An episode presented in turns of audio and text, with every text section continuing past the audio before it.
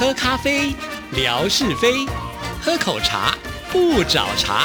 身心放轻松，烦恼自然空。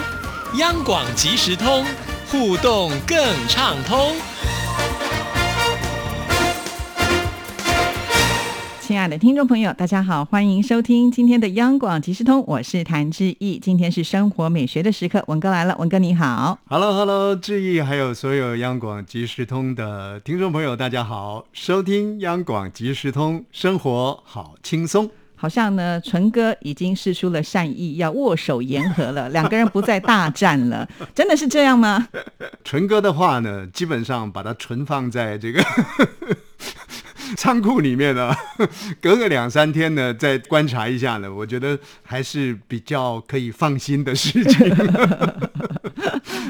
不过陈哥呢，基本上来讲了，他辩才无碍嘛，啊，而且呢，脑筋的速度呢是非常的快啊，居然呢能够讲出这样的一番呢，简直是已经是入定了、禅定之后的这个话语啊，也让我深深的感到呢这个动容，我都。不知道，那个当下呢，就差一点没痛哭流涕而已，都不知道怎么去回应了。这个实在是不太可能的事情了啊！这纯哥会讲化干戈为玉帛啦，过去就过去啦，啊，不用呢太放在心上了。有这样的一个宽大的胸襟，我倒是想呢，请教一下纯哥，他最近呢到底拜了哪一尊神，啊、也或者是吃了哪一帖药？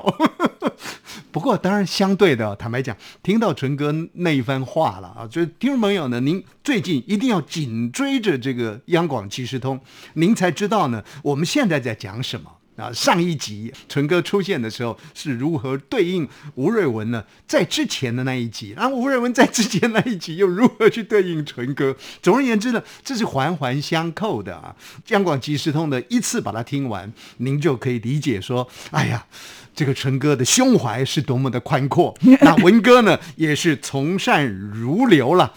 是啊，我觉得真的很有意思啊，因为每次在做这个访问的时候，我都不知道呢，不管是文哥或者是纯哥会出什么招，但是都让我觉得好意外、好惊喜哦，真的很精彩。我相信听众朋友应该都跟志毅的感觉是一样的，听众朋友呢都会这个满心期待的能够听到更多的火花出现。我我想的这个听众朋友，除了是说听常识。听道理，同时呢，听节目也应该有一点听趣味啊。所以纯哥跟我呢，纯粹呢就是为了这个致意的央广即时通，我们愿意呢牺牲一些友谊啦。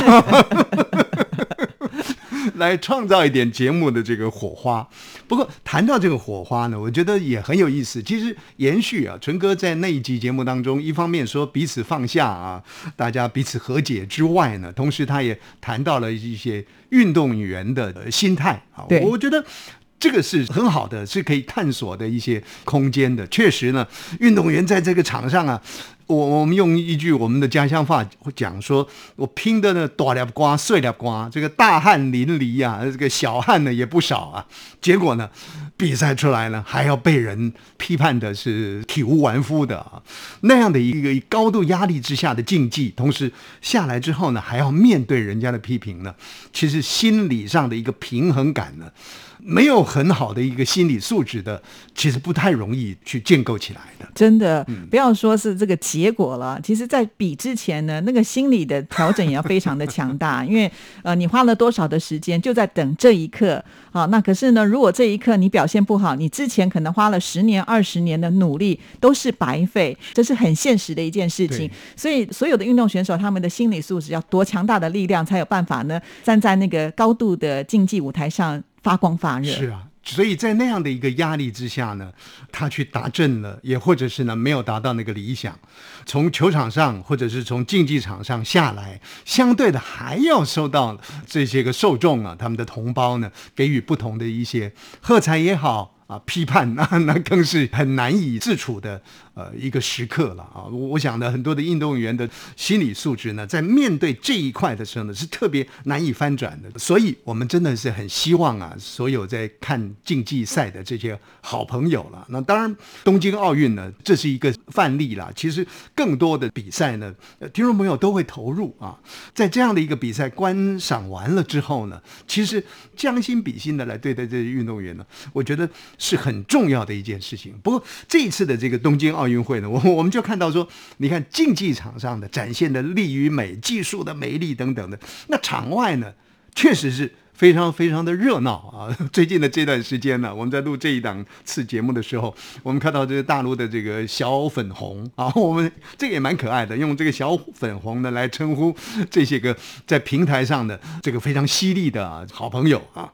啊，开始呢攻击这个台湾的一些知名的艺人啊，说呢这个知名的艺人呢在他们的微博上、他们的平台上写，呃，这些台湾的运动选手是国手啦，就开始呢大力的给予批判啊。甚或说我们知道说，好像小 S 的代言呢也有几个呢是被取消掉的，但是我们就看到说，哇，这个运动场上这么热闹，结果没想到呢，这个台面下呢。也是这样的一个情形，但有人说呢，哎呀，这怎么会这样子？那就我个人来看呢，我觉得还蛮合理的，因为这些小粉红呢很有意思啊，不单是自己的国家队跟别的国家队比赛的时候，别的国家呢赢了自己的国家，呃，就开始呢去攻击那个赢的国家，那甚或是呢自己的这个国家的队伍呢输了之后呢，哎，就开始我们刚刚前头讲的说，对于这些运动员的批判啊。简直是已经用到了不堪入目的这个字眼，那何况呢？是对于台湾在某些政治的一个正当性上面呢，小粉红他们更是肆无忌惮可以去挥洒啊，可以去写。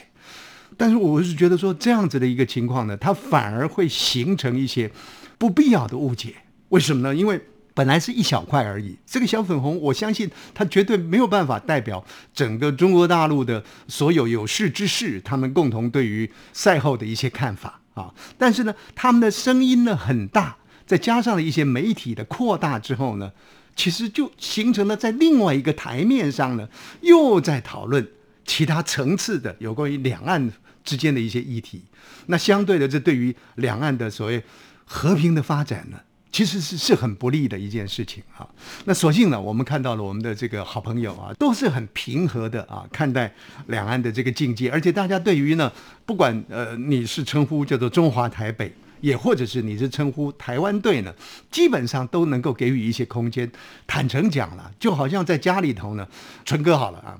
纯哥呢可能跟他老婆讲啊，那个糟老头。啊，就就在讲吴瑞文，可是见了我面的时候呢，他可能就讲的，哎呀，这个主命呀，啊，这如何如何？这很多的情况呢，其实我们在私底下讲话，一般的语言，我们不会去讲中华台北，我们怎么可能会是这样讲？我们一定讲说，哎，台湾的队伍啊，交互的在运用当中啊，结果呢，用这样的一个呃逻辑呢，来框住这个台湾啊，说哦，你看看讲台湾队啊，这个是台独的倾向。啊，我我觉得这个是不合理的。那很多的朋友呢，其实他是可以理解这样的一个状况的。所以我们在微博上的互动呢，我们也看到了一些好朋友所传递的一个讯息啊。只是说这些比较正向的讯息呢，很可惜。他没有其他的媒体去把它扩大开来啊，反而呢是增值的东西，因为增值东西比较容易报道，比较有人看嘛。那增值的东西把它扩大开来之后呢，就如刚刚我前面所说的，就引发了更多这个讨论、生活中的冲突、争议。那这样子对于两岸的平和发展呢，其实其实是不好的。何况于我们看到这些艺人呢，其实对于两岸之间的一个连结啊，有很多的艺人，他们都是尽心尽力的啊，而且对于大陆呢，有很多的状况，他们也是寄予很高度的这个关怀跟付出的啊。所以，我们经过这样的一个事件呢，有必要提出来啊，希望一些正向的能量、正向的声音呢，还是能够散发出来啊。是，对，我想不用说两岸的人跟人之间呢，也是应该如此啊。这大概是是是这一次运动赛会，我个人的一些看法了。很多的朋友呢谈到说：“哎呀，这个应该正式的名称呢叫做中国台北。”那其实正式的名称是中华台北这个每个人站在不同的立场讲不同的话都可以啊。但是我我想稍微跟朋友们呢也来聊一下，过去的时间里我们也介绍过台湾台湾为什么叫台湾？其实台湾叫做台湾呢，是在清朝的时候，如果没有记错的话呢，应该是在一六八四年的时候。那个时候呢是康熙二十二年呢，把台湾这样的一个正式的名称呢划入他的行政系统当中，也就是呢福建呢建了一个台湾府，隶属于呢这个福建的范围里面。所以，如果要这么讲的话呢，这个台湾这样的一个名称呢，不是现在的台湾人自己创造出来的，是早在跟中国有连结的清康熙年间呢，就有台湾的这样的一个名称的。那台湾的名称怎么出来的呢？其实，在更早之前，我们讲的一五四四年的时候，所谓的这个葡萄牙人呢，航行经过台湾的东海岸，然后看到哇，这个青翠之宝地呢，称我们叫做福尔摩沙。啊，但是呢，坦白讲了，用福尔摩沙呢，我们也比较少讲啊。呃，更多的一个讲法，更早之前呢，说台湾呢叫做什么？叫做大圆，大小的大，员外的员啊。其实这个大圆呢，是台语去翻译原住民的语言过来的。这个大圆就是台湾啊，跟我们现在讲台湾、台湾的音是相近的。所以更早之前，对于台湾的称呼呢，其实是用闽南语去转换原住民的语言。当时呢，我们福建这个先民到台湾来的时候呢，是从安平，也就是从台南的这个安平港的登陆的。那么从安平登陆上来的时候呢，就发现这个地方呢，有一个呃这个平埔族的族群，西拉雅族的族群，他们的这个族群名称呢，就叫做傣湾。就原住民的发音呐，有人写作台窝湾啊，台窝湾，台窝湾啊，那就用这样的一个名称呢，他用福建话去把它转成的大元傣湾啊，这朋友们要有一点想象。